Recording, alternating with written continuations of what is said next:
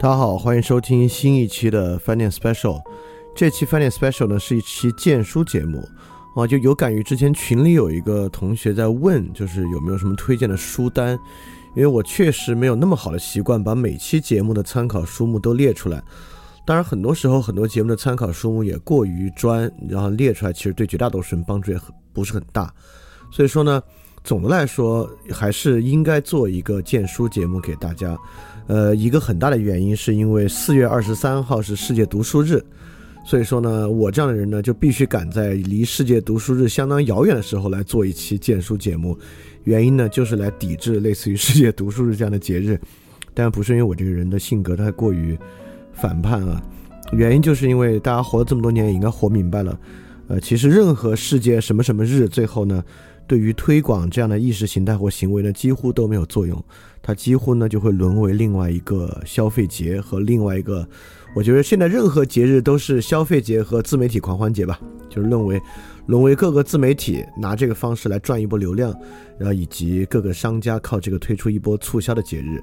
所以说，如果要有一个方法来真的推广读书呢，就绝对不应该选在世界读书日这一天来做，因为世界读书日这一天呢，信息再次爆炸，然后其实对于真正推广读书啊。嗯，基本上没有什么太多的作用。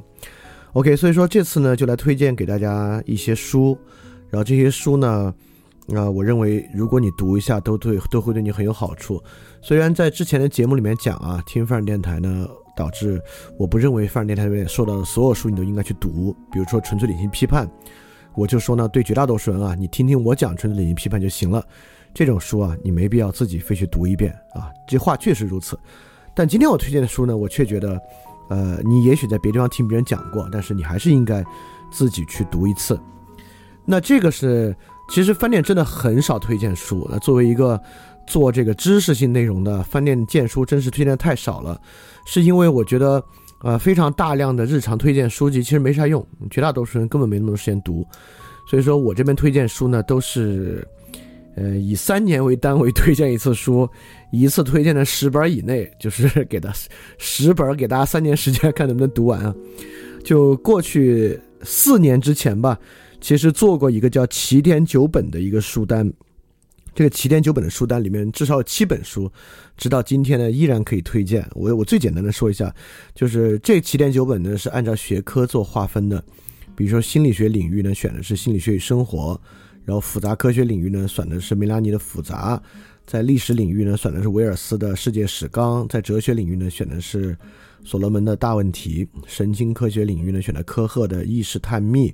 那戏剧理论领域呢，选的是呃麦基的故事；那社会学领域呢，选的是很著名的这本啊《与社会学同游》啊，就这七本呢，我觉得直到今天啊，如果你对这个领域感兴趣呢，你还应该去看一看。但是呢。今天推荐的书啊，我觉得其实是覆盖起点九本的，因为今天推荐的书就一点没有想以学科划分的方式来推荐书了。那今天推荐的书呢，都是跨学科的，都是不能讲是跨学科的，都是超越学科，绝大部分都是超越学科视角的，这非常重要，都是一种融合的视角。所以这四年呢，我肯定有长进啊，就对于书的鉴赏和推荐能力呢，进一步上升。所以说呢，我会认为今天推荐的书啊，一定比起点九本的帮助要大得多得多。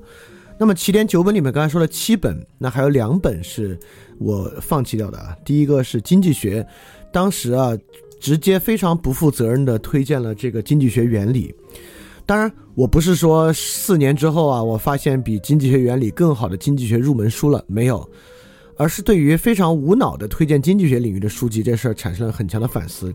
我并不认为每个人都需要所谓的经济学入门。我甚至有点开始反对有没有经济学这回事儿了，真的是很强烈的一个感觉。所以说当时非要设立经济学这个门类，然后让他读读曼昆的经济学原理，我实在不认为一个普通人读读微观经济学读完了能有啥感受啊？我觉得对生活的帮助近乎于无吧。那第二个呢是语言学，当时推荐了平克的语言本能。当然四年过去呢，并不是语言学领域就不重要了，而是。我确实不认为语言学是一个适合入门了解的东西啊，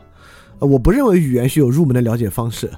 就入门的了解方式基本上都没什么用。就语言学的反思，确实是自身的反思。那最好的就是维特根斯坦的哲学研究，但是那个书实在是，我觉得普通人连五页都看不下去，那不太适合。呃，就是语对语言学的了解啊，必须你对于其他问题已经有了特别深的反思和探究之后，你不得不开始从语言角度对这些问题展开探究的时候再去看，而不是说你还没有什么理论探究和反思呢，你上来就学语言学，那你根本不知道不知道在讲啥，对吧？所以说起点九本呢，现在剩七本，没关系，我今天重要的呢还是来说今天推荐的书籍。那今天推荐的书籍呢？呃，我是遵循以下几个标准来推荐的。第一个呢，就这本书必须好读，我觉得这很重要，确实，因为面向的绝大多数听众呢，可能不是那种呃以学术作为自己的工作和职业的，对于读一些特别大部头的书呢，确实会比较吃力。而且我也认为呢，书好读倒不是个坏事儿，就能把书写好读本身啊是个很大的本事。就对于那种术语量特别大的书呢，我其实也比较深恶痛绝。其实这也导致我对于法国哲学，战后的法国哲学一直没有那么感冒，就是因为战后的法国哲学沾染了一种海德格尔的特别糟糕的习气，就是极其擅长和痴迷于发明大量的术语。我觉得那个也不是很有意思啊。第二个呢，就是这些书呢最好不要太大陆货了，比如说什么《枪炮、兵器、钢铁》啊，《人类简史》啊。倒不是说呃想显得逼格高，所以推荐一些小众书籍。大家一会儿听啊，里边绝大部分书籍都很大众，你你你即使没读过吧，你早就听过了。所以也不是说要推荐一些什么逼格高的小众书，不是，是觉得这种大众大陆货书籍啊，帮助帮助不是特别大。我觉得《人类简史》这些书帮助不是特别大，就《枪炮、兵器与钢铁》与每个人的生活联系也相当的松散，更不是说《乌合之众》这种啊，就是我觉得带来的误导要远远大于它可以带来的启示。所以说呢，也不推荐这种大家长期能够在各种畅销书榜单上能看到的书啊，我觉得帮助都不是很大。第三个呢，看第一个是好读，第二个是不要太大的货，第三个反过来呢，也不要太经典。就我我绝对不会今天给大家推荐《理想国》这样的书读啊。虽然我认为《理想国》这个书，你就带着它进监狱待十年，你要十年反复读反复读，要有基本的学术基础啊，这十年出来。这本书常读常新，绝对是很有帮助的。但是，我也不认为这个是，就就如果你平时日常读一读，适合去读的书。呃，第四个呢，就是尽量和大家生活贴近一点的这种书，就是能够跟大家生活联系得上，这很重要啊。然后最后一点呢，就是，呃，一定是那种买得到、下载得到的书，因为有好多书因为绝版，再加上它的发行量奇小。然后现在买也买不到，或者一买就好几百那种书，就是绝版书三四百一本，然后下载呢也没有电子版，电子版可以下载。那这种书呢，我觉得我推荐了也没啥用。我我觉得也还，我觉得大家不用再去炒高这个绝版书价格，花四百去买本书，读了好像对生活能有什么大帮？当然，虽然现在四百块钱可能也就是你两顿饭的饭钱，两三顿跟朋友一起吃饭饭钱，就是买一本四百块钱这个书啊，比吃三顿饭还是帮助要大得多得多的。多的多的多的啊，但我觉得好像也没太有必要，所以说最好推荐的书，我今天推荐的书呢，都是买得到或者即使买不到呢，也很容易下载得到的书。好，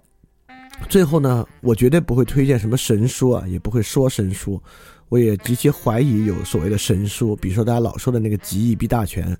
啊，很多人声称啊，读完之后怎么就打通任督二脉这那这那的，我觉得没这回事儿啊，就没有读那本书。读完之后就打通任督二脉了。要有的话，那早就应该选进课本，对吧？没有这样的书，所以今天呢，我都给给大家推荐一些比较好读的，呃，不是特别大落后，也不会太经典的，和大家生活比较贴近的，买得到或者下载得到的书。好，我们就来说啊，呃，这书呢我今天的推荐呢，都没什么特别惊奇的书籍。只是说呢，希望能够我稍微阐释一下，增加一下大家阅读它的动机，让大家一定去读啊，就是这个目的。呃，第一本呢就是《何为良好生活》，陈佳怡老师写的，这特别没有什么呃令人惊讶的部分。呃，原因呢，我觉得这书挺好的，从名字上呢就特别抓人，《何为良好生活》，听上去就是一个大家都很关心的事儿。但实际上读这个书呢，呃，我觉得这个书最难能可贵之处就是，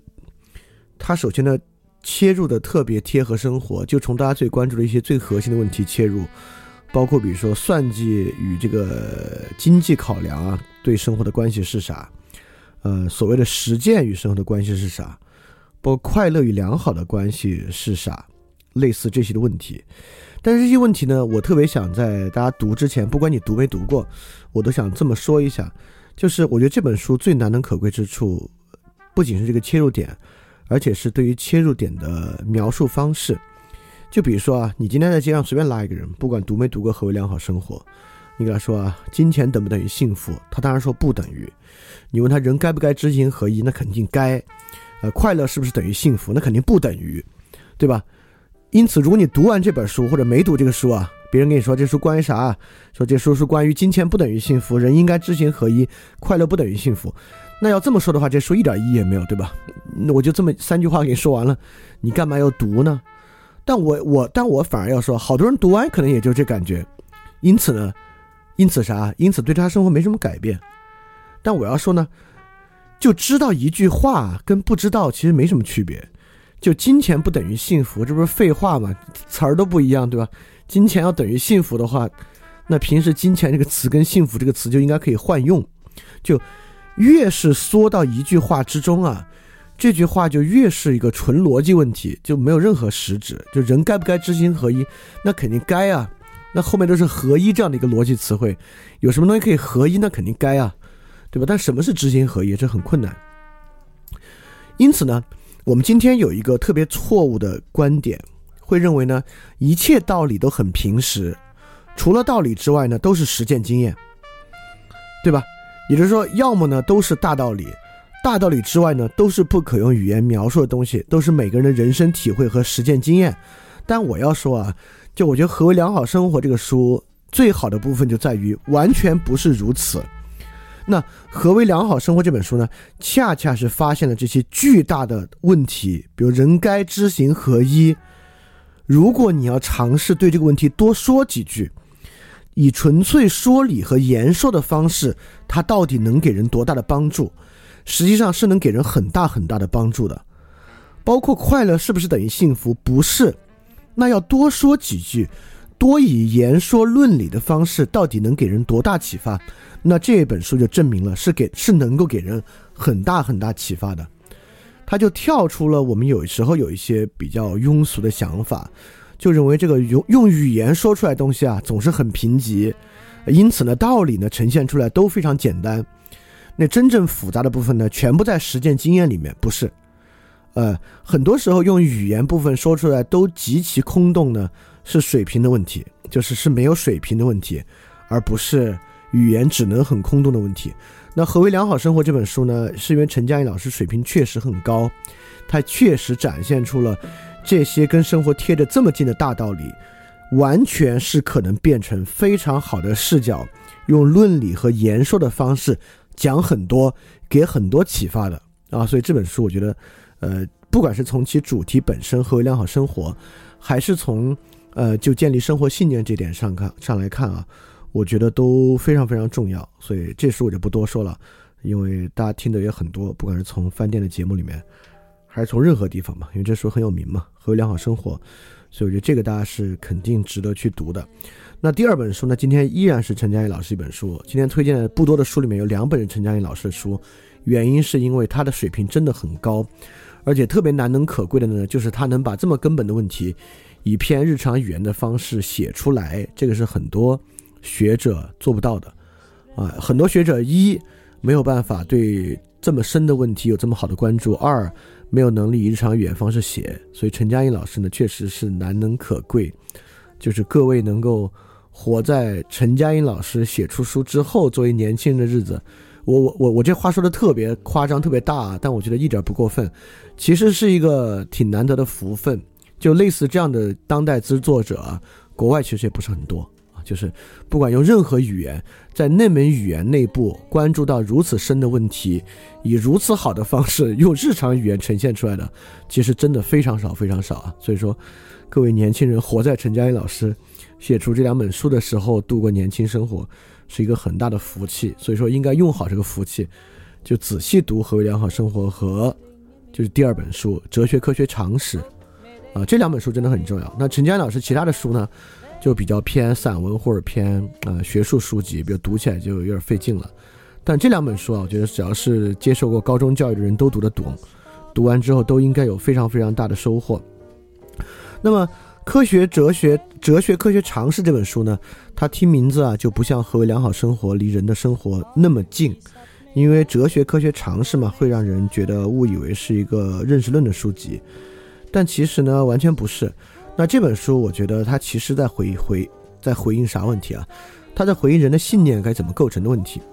就如果你在听饭店二点零啊，你其实能听到从修魔开始啊，这个关注点渐渐转向人的信念形成的问题。那康德呢，也是在核心的关注信念形成的问题。而哲学科学常识呢，恰恰就是在说人还能相信些什么，人还应该如何建立自己信念的问题。这个信念问题今天已经很隐藏了，隐藏到可能大家都觉得想不出来。也就是说，就我说过最简单的，比如爱情啊，今天绝大多数人对这个词已经失去了信念，会觉得呀，这就是扯淡的东西，这都是不过是荷尔蒙而已。或者不过是一种社会经济制度而已啊，婚姻是一种经济制度，而不是一个感情制度等等等等的东西啊。那这恰恰体现为科学主义对于呃生活信念的瓦解，包括善良啊、正义，哎呀，包括社会丛林体系啊，这就是科学对于它的瓦解。呃，因此呢，其实《哲学科学常识》这本书的序，这个序里面呢，陈老师就写了两章，一章是科学主义，一章是建构主义。那其实呢，这本书就是在回应。科学主义与建构主义带来的危机，那科学主义的危机呢？很容易理解，就是科学主义瓦解了很多日常信念嘛，将很多日常生活中重要的信念转化为科学对象之后呢，就给予了瓦解，并不是转化为科学对象之后它就变得更好追求了，而是转化成科学对象之后呢，它就没价值了，它就不值得追求了，包括正义啊、道德啊、爱情啊等等这样的东西。那么，呃，陈老师进一步写了建构主义。建构主义是啥意思啊？大概就是说，我们认为一切东西啊都是有一定的目的产生的，科学也一样。就是说，科学呢实际上也是为了背后的政治和经济的目的来建立的。啊，这个呢又对科学本身进行了解构。但恰恰问题在于，建构主义瓦解了科学，但其实也没有建立任何东西。它留下的一地瓦砾呢，就是彻底的相对主义和虚无主义。因此，今天我们有，哎呀，科学对啊。有像小野老师也说，科学都是建立在偏见之上，哈，这这下可好了，科学批判的东西建立在偏见之上，科学本身也建立在偏见偏见之上。好，那天全天下所有的东西都建立在偏见之上，就更没有信念可言了。所以说，不管是科学主义呢，还是用于瓦解科学的建构主义呢，它本身都没有树立任何信念。那么这本书《哲学科学常识》就是从这三种认识的角度出发，重新去梳理有没有什么别的可能。就是科学是不是那么偏见性？那么与科学相对，这个哲学是不是像科学批判的一样啊？就是一种古旧的，呃，认识论，包括常识到底是什么样的观念？所以说呢，我觉得这本书实际上就是如何，它是从科学入手，也是围绕科学讲的，它是围绕科学主义来讲的。但是呢，它确实对科学采取了一种很中道的态度，尤其是讲了在科学的大背景之下，常识和哲学。处在一个什么样的角色之上？我觉得这也是一个很现实的态度啊。那今天呢，确实是要在科学的大背景之下来谈这个问题。所以说呢，这本书我觉得不应该简单的被当做科学哲学书籍看待，它还不是科学哲学书籍，它是在讲科学认识论对信念的冲击和信念建立的问题。所以带着这个问题意识看这本书呢，你的收获会更大。对，因此呢，我觉得陈老师。由这两本书啊，就是做了难以置信的重要工作。就这两本书呢，直指今天生活最重要的两个问题之一，一个是科学的问题，一个是科学与信念关系的问题，一个是良好生活的问题。这两个问题呢，都跟生活有这么近的关系，而陈老师呢，也都把它写的这么平实，这么好理解，而且有这么丰富的意涵。所以我觉得这两本书还是应该去读。而且这两本书呢，我确实还有个读的顺序的建议呢。我建议是先读《哲学科学常识》，再读《何为良好生活》，因为我觉得读完《哲学科学常识》去读《何为良好生活》，可能从《何为良好生活》里面，呃，所得到的启发也会大一点。对，好，这是我最开始推荐的两本啊，就是呃，《何为良好生活》与《哲学科学常识》。好，第三本书呢，我推荐的是刚好就是一个科学主义书籍。这个写作者本人呢，还持有科学还原论的想法，对我觉得读完这两本书，你再读他的书呢，也不太容易被他框进去，呃，而且这个人写的非常好啊，他就是达马西奥的笛卡尔的错误，这个呢是科学还原论大厦里面的终极目标，就是借由神经科学完成对于人的智意识智慧的还原。那笛卡尔的错误呢，就是这个领域我觉得写的最棒的一本科普书籍。那达马西奥不仅本人是神经科学的超级权威，所以他对神经科学呢，那不是一个边缘研究者，这就是神经科学领域最核心的超级权威。同时呢，他写这个科普数据啊，文笔也相当相当的优美。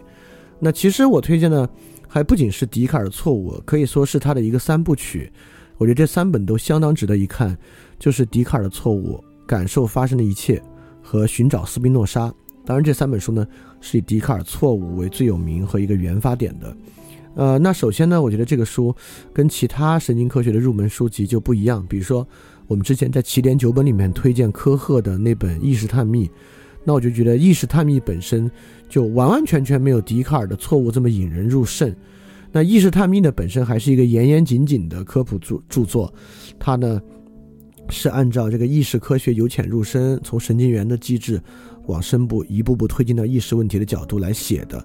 因此这个行文呢显得稍微还是有点古板，但达马西奥的文笔显然更好。然后这个笛卡尔错误呢是从这个最著名的这个神经科学的病例开始，一步一步沿着日常生活开始引人深入的一个过程。所以这本书呢确实读起来非常引人入胜，像是一个侦探小说一样，呃，非常非常的好。第二呢，达马西奥非常的客观，像很多神经科学家在写这个书籍啊，由于太想一口气完成对人意识的还原了，在里面会有极，呃夸下各种奇怪的海口，然后做各种不负责任的预测，把神把神经科学呢吹得神乎其神。但达马西奥呢在里面非常的客观，就神经科学干了啥，为什么厉害，干不了啥，我我这个困难是何其之大，啊，都写得很明白。就虽然笛卡尔错误的结尾啊。达马西奥对于神经科学会克服这些困难，还是持相对乐观的态度，但至少在行文的时候啊是非常非常谨慎，非常非常好的啊，这是两个非常好的特点。但其实最重要的第三个特点，让笛卡尔的错误，呃，包括感受发生的一切和寻找斯宾诺莎这个书如此重要的部分，是我认为这是体现出达马西奥为什么是一个泰斗，是一位大家的原因。因为实际上这三本书在回答一个特别重要的问题，或者围绕一个特别重要的问题展开，就是人的感受是怎么来的，人的感受到底是什么样的结构？这就很像修谟在说人有感受、有观、有印象、有观念，就像康德在研究这个先验感性论、先验知性论与感觉的关系。因此呢，不管是神经科学这个学那个学。回到能够对于感受进行解释和理解的角度，实际上是最贴近人的角度。因为我们日常最多的经验就是我们看到东西、听到东西产生痛感、学会词汇等等等等的。所以，神经科学如果一个神经科学家能够将他神经科学的研究与日常生活人的这种感觉相结合。就代表呢，他其实对于认识论也有一定的造诣，而且呢，他是一个很敏感的人，他能够敏感的将人的真正感受与他的学术研究结合到一起啊。这个我是除了达马西奥之外，还没有看到有这个能力的人。就是看达马西奥的书呢，你就会觉得这个跟你的生活，尤其是你对于感受的了解，贴得很近。你甚至觉得呢，这好像是从另一个角度在讲维特根斯坦在哲学研究里面提到的那些人的感觉与语言的问题。达马西奥呢，跟维特根斯坦有完全一样的旨趣，只是他他在谈人的感受与神经科学的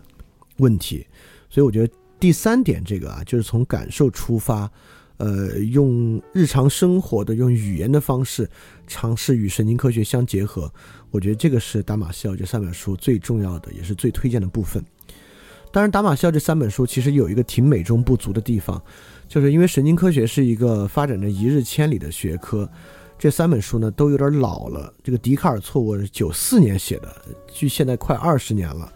这个感受发生的一切呢是九九年，寻找斯宾诺莎呢是零三年。即使最近这本书哦，九四年都快三十年了，就最近零三年这个书呢，距今也已经十七年时间了。就这十七年期间呢，神经科学取得了很大很大的发展。那其实呢，这个就没有被囊括在达马西奥的书里面，这个是挺遗憾的。因为达马西奥其实除了这三本书，他这个人现在还活着呢，还在写。他之后其实有两本书，就是《当自我来敲门》和《呃 Strange the The Strange Order of Things》。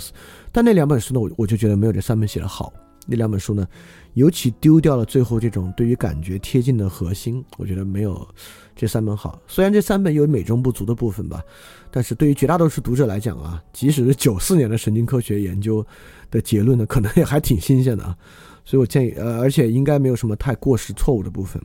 所以我很推荐大家去读读这些书啊，这个是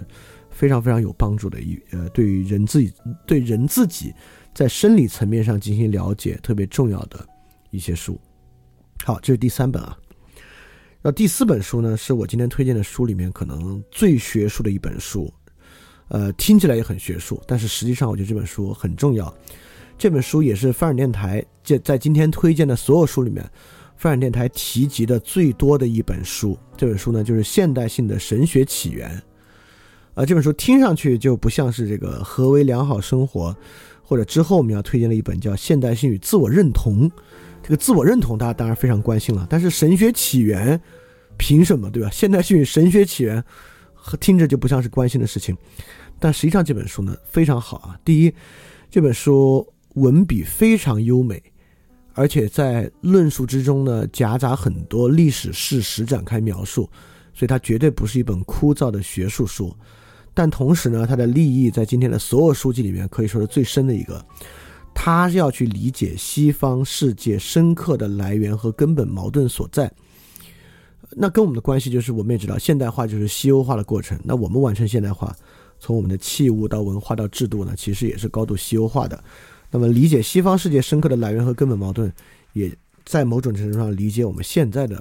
矛盾性。那么，呃，而且这本书，如果大家从最开始读它的序，你会发现啊，这本书其实是有很强的当下世界的问题意识的。他提到九幺幺，提提到这个恐怖战、恐怖袭击，提到这个种族之间的这个，呃，就是难民问题啊等等的。所以这本书呢，恰恰是站在。我们发现了现代社会巨大问题的基础之上，回看现代来源进行一些厘清。当然，我认为呢，这个对于今天，尤其是我们站在这个疫情的结尾啊，看到疫情对于现代制度冲冲击之间形成的矛盾，回看这本书呢，其实帮助会更加的大。也也就是呢，作者和我们一样都非常关注当下社会遇到一些问题，并且尝试去发现它的一些来源。那么。这个书啊，一点都不哗众取宠，并没有在里面提出任何像什么那王东岳什么地弱代偿啊这种，呃，想一次性搞一个大新闻一样的理论，倒不是。而且呢，就是任何读的人啊，都会对这个作者他的学术基本功之扎实，就是立论之清楚，呃，感到特别的惊讶。他从公元前四世纪大概谈到康德人对于人类的思想发展。一种非常非常精辟的认识，本来来讲，这东西会写的非常晦涩。就如果写，尤其是离我们年代越远，什么四世纪彼得拉克的那种神学，就是其实会离我们非常非常遥远。但实际上这本书呢，被作者描述的非常清晰，就清晰到我认为，就今天是要选一些好读的书读嘛，它都能够被纳入到一本好读的书的范畴来进行阅读。所以，这个现代性的神学起源呢，这本书非常棒。呃，这本书呢，根本性的革新了一些错误的观点，比如说呢，科学与宗教那种极端对立的关系。今天我们都认为，这个现代性呢就是科学化，那科学化对抗的一个角色就是宗教，啊，它从根本上让我们意识到还确实不是这样。第二个呢，就是我们认为，呃，前现代啊是充满着各种各样偏见的，传统文化的偏见啊，宗教的偏见啊，呃，国别的偏见啊。那进入现代性之后呢，那个科学与技术逻辑呢是相当中立的。那这本书呢也发现其实不是啊，科学与技术呢同样延续着前现代的很多要素。那第三个呢就是，呃，我们从其实康德也在尝试捍卫这个，就是现代理性。康德认为现代理性确实受到休谟的挑战，但是呢还是依然可以依靠的。但这本书呢也会发现，嗯，可能比康德想的呢要悲观一点。他是对现代理性有效性。特别彻底的一个批判，在这本书之中啊，对，所以说呢，确实这本书是以很高的视角，呃，在做很深很深的分辨，但特别难能可贵之处呢，就是他不像陈老师那种，陈老师那种是真的立足于日常生活，然后以以以以非常日常生活的视角切入展开，那这本书虽然写的也蛮平实的，但基本上还是一个比较高的视角啊，从四世纪啊，包括呃马丁路的宗教改革啊等等事情之中入手。它并不是一个特别从日常生活入手的，但是写的特别就是特别让人觉得难能可贵，把这么难的一个东西写的这么好。所以这个现代性的神学起源，就尤其适合那些对于现代性这个话题已经有一些认识的人。如果读完这个书啊。你可能会有非常非常大的长进，在这本书之中，会有非常非常巨大的收获啊！这也是我为什么一定要把这本书选进来的原因，是因为当然，当然就是因为这本书给我的帮助实在太大了啊！就是，呃，如果你读完这本书，你也会发现我很多对于现代问题分析的方法和分析的视角呢，也就是受到这本书的影响，所以这本书也推荐。这是第四本。好，第五本也是一个大家其实听的比较多的书啊，但很厚，我不知道多少人看了。看的人越多呢，对这个社会越好。这本书呢，就是《维特根斯坦传》，啊，这是这里面唯一的一本传记书籍。其他的书籍呢都是理论书，但这本书是个传记书。这个传记书呢就是《维特根斯坦传》。呃，为什么会推荐这么一本传记书呢？有有有有几个原因。第一个呢，就是维特根斯坦的重要性。就维特根斯坦哲学确实在二十世纪特别重要。尤其维特根斯坦哲学的重要性呢，就是对于接受过这种现代理论教育，又喜欢说理，又每天泡在这个微信环境里，读着这些文章啊，打了鸡血一样的人，就是不管是你打鸡血一样批判这些文章，还是打鸡血一样拥护这些文章，那维特根斯坦对于这些人都很重要。因为从维特根斯坦角度来讲啊，我们大我们大家呢都是这个哲学病特别重的人，就我们。呃，相信某种真理探索过程，也相信理性，相信落笔在文字之上的诸多概念，等等等等啊。这在在维特根斯坦看来呢，我们的哲学病都非常重，而维特根斯坦呢，恰恰就是来医这种哲学病的。但维特根斯坦自己医哲学病的书啊，就太难读了，尤其是这个哲学研究，因为他生前正式出版就两本书嘛，那个《逻辑哲学论》算是被他自己扬弃掉了一本书，那重要的呢就是这本哲学研究，这个哲学研究呢就很难。对，就是就我像我最开始说啊，就你自己读，就很有收获的读，几乎是不太可能。就如果不是一个对这方面很了解的人，当入门书读是绝读不了的。所以维特根斯坦传呢，这个传记呢，就非常好的在里面，对于维特根斯坦的哲学观点，其实开展了诸多的探讨和入门级的阐释，而且我觉得阐释的非常好，也很准确。所以说这本书呢，你甚至可以把它当做一个更有意思的。维特根斯坦哲学入门，这是他的第一层啊。第二层呢，就是维特根斯坦这个人，如果因为传记嘛，你就得看这个人值不值得了解。那维特根斯坦呢，绝对非常值得了解，是因为我一我之前一直说啊，我心目中有两位圣人，就是圣特蕾莎修女和维特根斯坦，我觉得这两者呢，可被称为圣人。那，但我我对曼德拉和甘地的认识没那么多啊，没花时间读他们的传记。但我觉得这两位呢，很可能也是有圣人性质的人，但是没那么没那么了解。就我了解的比较多的，我认为可算是圣人的呢，是圣特蕾莎修女和维特根斯坦。啊，当然啊，在知乎这个网站上呢，一切圣人都站立不住。你去知乎上搜任何这以上的人名字，都能搜到好多黑材料，但不代表这些黑材料真的存在啊，只是。知乎上坏人太多了吧，就只能这么说，或这个网站的文化太坏了，就只能这么说。那 OK，说回来啊，因为维特根斯坦是一位圣人，所以这本书呢，我觉得对任何人都有巨大的精神激励效果，因为呃，你几乎能看到一种呃最纯粹的生活方式，就是人啊对自己追求的事情啊能够忠诚到什么地步，就是维特根斯坦。维特根斯坦要活在今天啊，肯定会被我们发明特别特别多的心理学病症安在他身上。他肯定，我们竟然说，哎呦，维特根斯坦也是个抑郁症，维特根斯坦这个病那个病。但是你会发现在还不用这些病来称呼自己的时代，人们是怎么处理这些问题的，并且这些问题来源，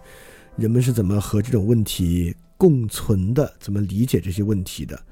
就维特根斯坦绝对是意志力极其刚强，而且，呃。信念极强极强的一个人，就我们可以看到一个现代人，因为他的年代跟我们很近嘛，一个现代人过一个极其有信念的生活是什么样的生活？我我不得不，呃，对另外一个很有名的人大加责罚一番，就是另外一个人呢写了自己的自传，就是这个著名的物理学家费曼，他写的这个《害费曼先生》是他作为自传写的。我不知道，呃，我费曼对应该费曼写自传的时候还没有读过维特根斯坦传。我觉得费曼要读过的话，他是不好意思写那个自传的。我就觉得你读完维特根斯坦传，要再去读费曼的传记啊，那费曼就是一只猴子，就费曼的文明水平就是一只猴子的水平。就费曼虽然自己觉得那是一种卢梭式的真诚，就是把自己很真诚的那一面、很可爱的一面呈现出来。那我要说啊，那种可爱是这个动物的可爱，就是就是。非文明式的可爱，我其实说起来那可爱的打引号，在我看来那一点都不可爱，就还挺丑陋的。说实话，但所以说，如果看维特根斯坦传记呢，你至少能相信一个东西啊，就是人以文明体面的方式啊，忠诚于自己生活这事儿是绝对可能的啊。所以，我的我觉得维特根斯坦这传记，就是呃，我觉得如果你对生活还抱有疑虑的人啊，读一读。呃，在这方面能够给你的震撼和给你的教育意义非常非常之强，呃，而且是很真实的。这个传记写的特别的，不是以美化维特根斯坦方式写的。虽然我说他是个圣人，那并不代表这本书之中维特根斯坦没有瑕疵。恰恰相反，这个作者呢把维特根斯坦的瑕疵呢写的非常的明确。因此呢，书里呈现的其实是一个很真实的人，他就是一种真实的圣徒性质，才会让你发现这种生活真的可期待。就如果你发现这本书像是一个政治宣传材料一样，塑造一个伪光正的人物呢，它恰恰也就失去那个感染力了。它的感染力呢，恰恰就来源于它的真实。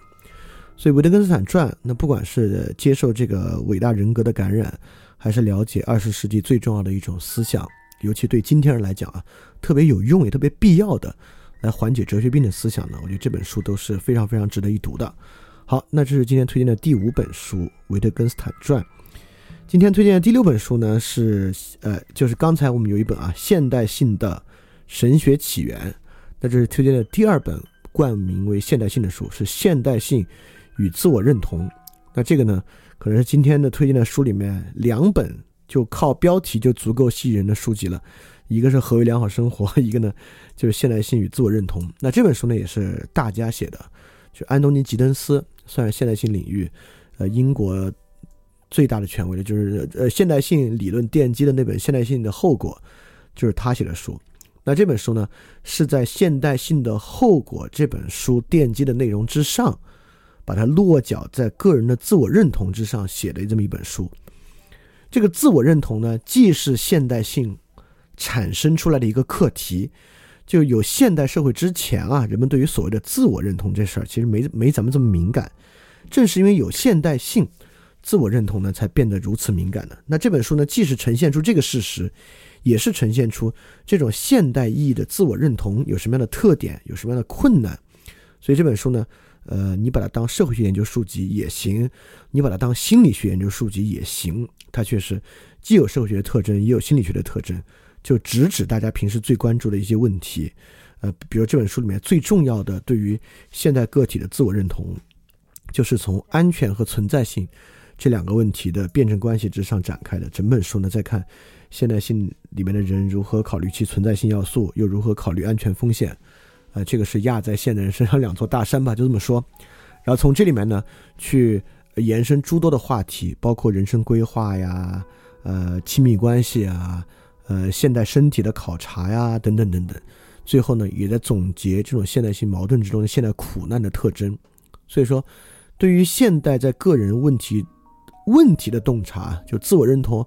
问题的洞察，实际上这本书呢是写的不错的啊。就这本书，如果你要去了解你现在的问题何在，那我觉得这本书很有帮助。虽然这本书的最后一章叫做“生活政治的兴起”，如果我没记错的话，啊，有点像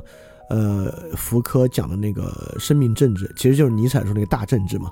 呃，跟这跟这些呢可算是一脉相承，但我觉得这最后一章其实有点薄弱。就这个生命生活政治的兴起，怎么个兴起，能怎么着？其实这个书呢，并没有给出很好的解答。当然，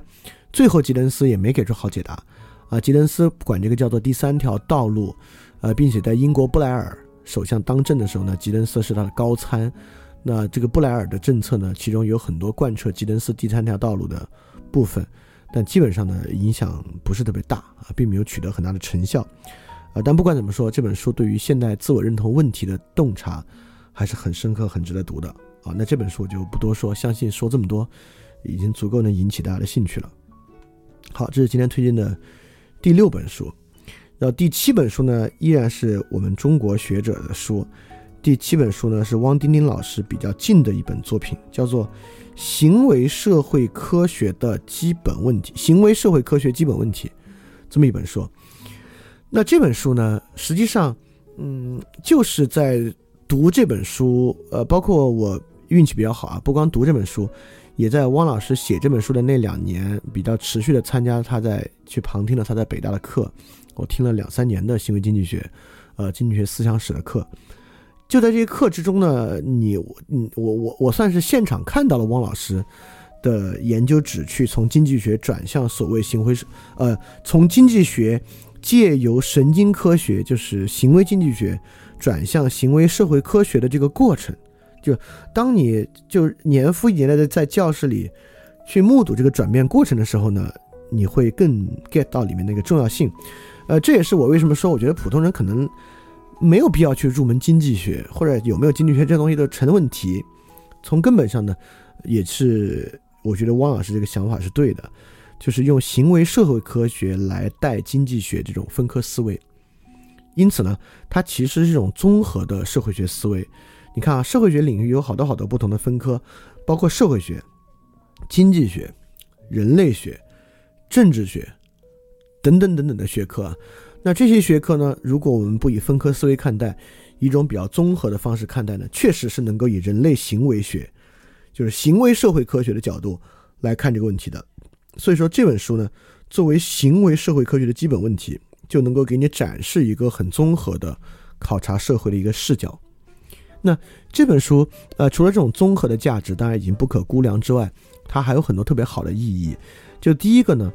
就汪丁丁老师在这本书里面，从开篇到末尾，都一直在提金岳霖知识论中的两个概念，就是真且通。就是，呃，知识的目标是要真且通，通呢就是要形成这种融贯性的认识，有这种自洽性。呃，这个有点像笛卡尔那种完备性认识里面的这个融贯论。但是汪老师对于融贯当然很重要啊，融贯尤其在跨学科的时候呢，这是个挑战啊，这自不必说。那第二个呢，就汪老师在这本书里面一直在强调一个玩意儿，就是真正感。就说为什么这本书不叫行为社会科学导论，而叫行为社会科学基本问题？言下之意呢，就是对于这个东西啊，作为一个学科，如果你把握不到基本问题，说明你没有 get 到这个学科的真正感在哪里，没有这个真感啊，这个认识呢，就跟生活根本连不上，连不上的话呢，它就没什么用。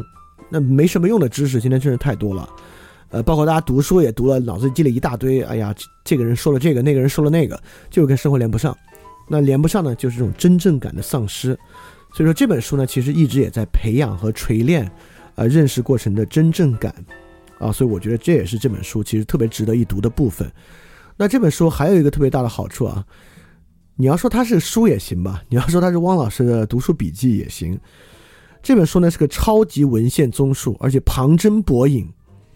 一个特别绑旁征博引的，呃，一六年往前的一本超级文献综述，对于提升眼界啊特别有好处。就这本书里面，为了构成这么一个跨学科的大融合、大综合，就汪老师在里面融汇了各种各样人在各方面的研究、呃探讨书籍中的观点，在里面都做了特别特别好的介绍。所以读完这本书，你可能一下多出了五十个阅读清单，就而且你很感兴趣，想去读一下的论文啊、书啊等等等等的。我觉得这还是个很好的一个体验，它确实是一个提升眼界的特别好的一本书啊。所以第七本书呢，就这个行为社会科学的基本问题。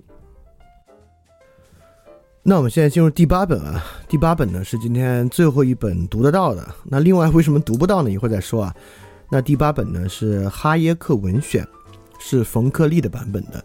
呃，国内好像至少有两个版本的哈耶克文选，它不仅是翻译的不同，它也是里面选取文章的不同。那冯克利的版本呢，不仅是翻译的好，而且里面选的文章呢也比较好。那哈耶克文选比较好啊，里面是由一篇一篇的小文章构成的。呃，今天有好几本书呢，都是可以分节来看的，就不用一口气读那么多。像陈老师的两本呢和哈耶克的文选啊，基本上你就可以。呃，翻开读一篇，翻开读一篇，然后每一篇呢，呃，都不会特别特别长。那哈耶克文选重要之处在于呢，我其实并不完全认可哈耶克，但是呢，哈耶克是可说是真真正正的自由主义，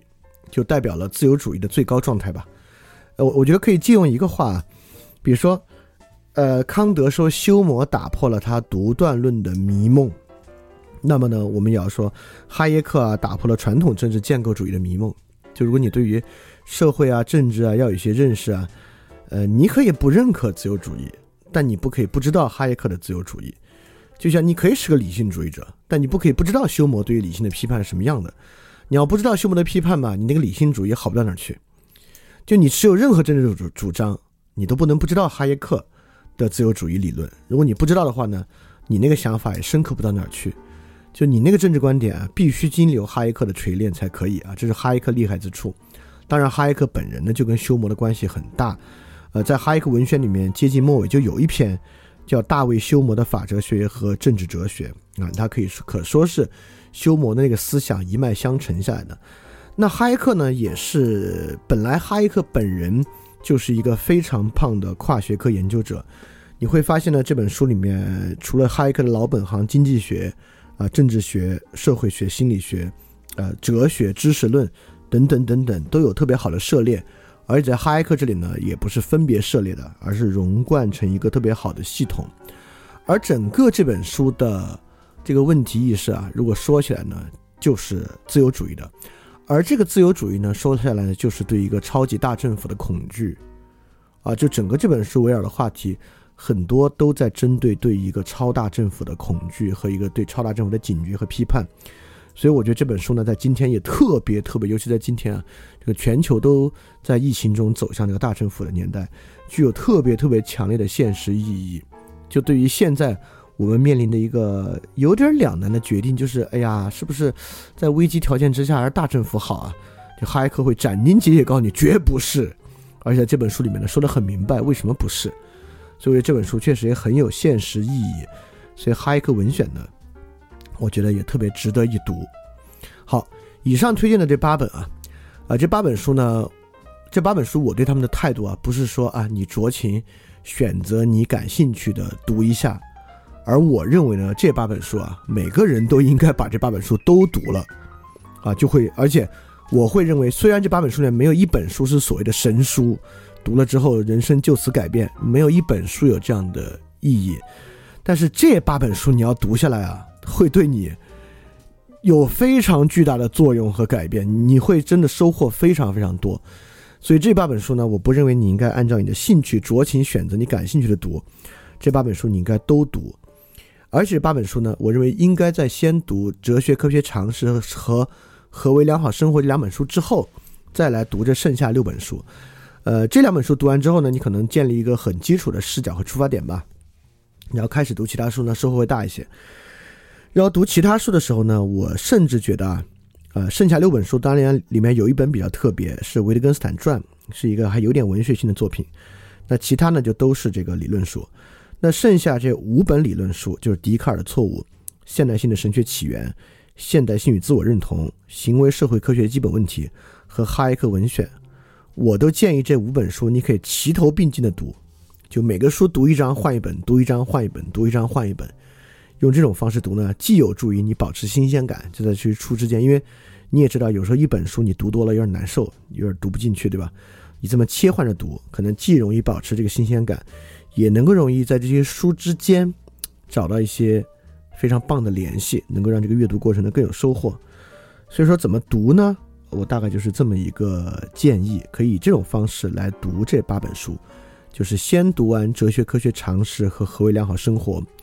然后除了那本比较特别的《维特根斯坦传》以外，其他五本书呢齐头并进的读，读一章换一本，读一章换本，或者读一节换一本，读一节呃读一章吧，读一章换一本，读一章换一本，用这个方式来把它们都读了。啊，实际上这些书呢真的很好读，我一点没开玩笑。所以说，实际上把这八本书读完呢，并不会花你很大的时间和功夫，但是呢会很有很有帮助。好，这是这八本书。那刚才我们说哈耶克文选的时候说了啊，说。这是能读到的八本，那还有不能读到的什么意思呢？当然，绝对不是说它是禁书的意思啊，而是说接下来还有三个领域，我觉得特别重要，但这三个领域啊，就是在我的阅读量里面啊，我都找不出特别合适的书来推荐，是这个意思。所以，我把这三个领域提出来啊，就如果哪个听众啊能想到你觉得特别合适推荐的呢，你可以在评论区里面推荐给大家。但我觉得是比较难啊，就是希望你推荐的呢也符合我上述的这个特点，就是它得好读，别太大路货，也不要太经典，和大家生活贴近，买得到、下载得到啊。这三个领域呢，是第一个领域呢是技术批判，因为。呃，今天我们完完全全已经完全活在技术世界里了，但是对于技术的认识啊，其实是非常匮乏的。就技术批判和科学批判还不还不是一回事儿，所以我觉得科学哲学和技术哲学呢还不完全一样。这个技术批判领域呢有两本书我可以提一下，但是我其实不是很推荐。第一本书呢是《技术哲学经典读本》，啊，是一个综合的。是把这个很多技术哲学家，包括什么海德格尔啊，就是现象学是一批，语言哲学是一批，都有他们的文章呢，集结成一本书，其实也是一本集大成的书。但这书不推荐原因是因为太难了，这里面的文章都很晦涩。你就算读海德格尔两个批判技术的原文，绝大多数人读起来是一头雾水啊。所以这本书我觉得有点难。还有一本书看上去挺 promising 的，但由于我也没看过，所以它买不着了。这本书呢？叫技术与生活世界，基本呢也是在现象学的视角之上来做技术批判，但感觉我我看到一个样章，我觉得写的还行，但这本书呢电子版完全买不到，让网上的书一买就三四百，因为绝版了嘛，所以说就这书要哪位意识能找到下载的，特别愿意你能在呃私信我或评论区发一下，让我们大家能够能看到这本书，呃可以试一试啊，但这本书反正我是打死找也没找着。然后买呢三四百买这么一本书也不是特别划算，反正我也没买，因为对我来讲，你看看那些比较难的技术批判也看得进去。所以技术批判领域呢，这第一个，我还没有找到一本特别合适的书推荐给大家。第二个呢是政治哲学领域，就政治哲学领域，呃，尤其是跟生活相关的政治哲学，我没有找到一本特别合适的书。呃，按理说汉娜·阿伦特的人的境况就非常好啊。就汉娜·阿伦特的人的境况呢，符合我对这个领域觉得可推荐书的标准。除了它太难了，就人的境况这本书要真正读出很多收获啊！我觉得虽然人的境况已经不算是很晦涩、很晦涩的书了，但汉娜·阿伦特毕竟还是学到了很多海德格尔的恶习，所以这本书我觉得，就如果你不是阅读量很多，读起来呢还有点费劲。但我觉得呢，如果你对自己的阅读能力比较有信心呢。呃，人的境况这本书你可以试试。我相信很多人其实也，我觉得如果能有能力读人的境况这本书的人吧，基本上也都读过了啊。我觉得这本书还是非常值得推荐的，但确实跟今天的其他书比起来啊，它的阅读难度有点大。那其他的呢，大家经常容易搜到的什么列维列奥呃施特劳斯这么有名的人写的《什么是政治哲学》这本书，也是施特劳斯想写的这个入门书，但更难。因为施特劳斯对于这个政治哲学历史太了解了，所以他这本《什么是政治哲学》这书啊，非常写的非常好，但是一点儿不适合入门。呃，施特劳斯还跟别人合编过一本政治哲学史，就他跟别人合编这个政治哲学史吧，写的倒挺好的，也挺好读的，但是呢，就是很可惜，跟生活贴的不近。这本书呢，是从古到今做了一个政治哲学家和他们观点的梳理。这个太专门了，就如果你要学政治哲学啊，这个当你的初入门教材特别好。但你要是个普通人，不想钻政治哲学这门学科，就读这本政治哲学史呢，就有点，嗯，有点不好。对，就其他的政治学史书啊，我其实也都知道，我觉得也不是合适。所以政治哲学这个领域呢，我也没有找到一本特别合适推荐的。看技术批判和政治哲学这两个领域呢，都超重要。啊，最后一个呢，就是海德格尔哲学。就维特根斯坦好好在有一本维特根斯坦传，虽然是传记，但这个传记里面呢也介绍大量维特根斯坦思想，是挺不错的。但海德格尔哲学其实还没有一本特别好的，我觉得介绍书籍。比如陈嘉映老师其实写过《海德格尔哲学概论》啊，这是陈嘉老师很早八十年代的作品了。但那本书你要普通人读根本读不进去，太难了。那个就不不不是一个没有哲学素养的人能够读的，那还是一个很专门的。就假设你要去，呃，作为哲学生要研究海德格尔去读的书，就是能够把海德格尔思想转为跟普通人生活贴近视角的书呢，反正我是不知道，也没看到，所以这也挺遗憾的。所以最后有三个领域比较遗憾：技术批判、政治哲学和海德格尔哲学这三个领域呢，我觉得都很重要，都是如果能找到那一本啊，我也认为所有人都可以一读的书。但很可惜呢，还没有。如果你恰恰知道这样的书呢，你也可以在这个评论区提提一下。帮助大家拓展一下这个视野。好，今天这期 special 我要说的大概就是这些啊，是为了在这个世界读书日来之前，把这个读书的话题好好说一说，然后也在四年之后比较集中的推荐一些书，就是跟四年之前一样，推荐的呢也是每个人都可以读的，也都应该读的一些书。好，希望有所帮助啊，嗯，希望也让大家。读这些书的时候呢，也能够收获满满，从从从而呢，培养一个良好的读书兴趣，我觉得也比较重要。那这期 special 节目就到这里，我们下期节目再见，大家记得敢去相信。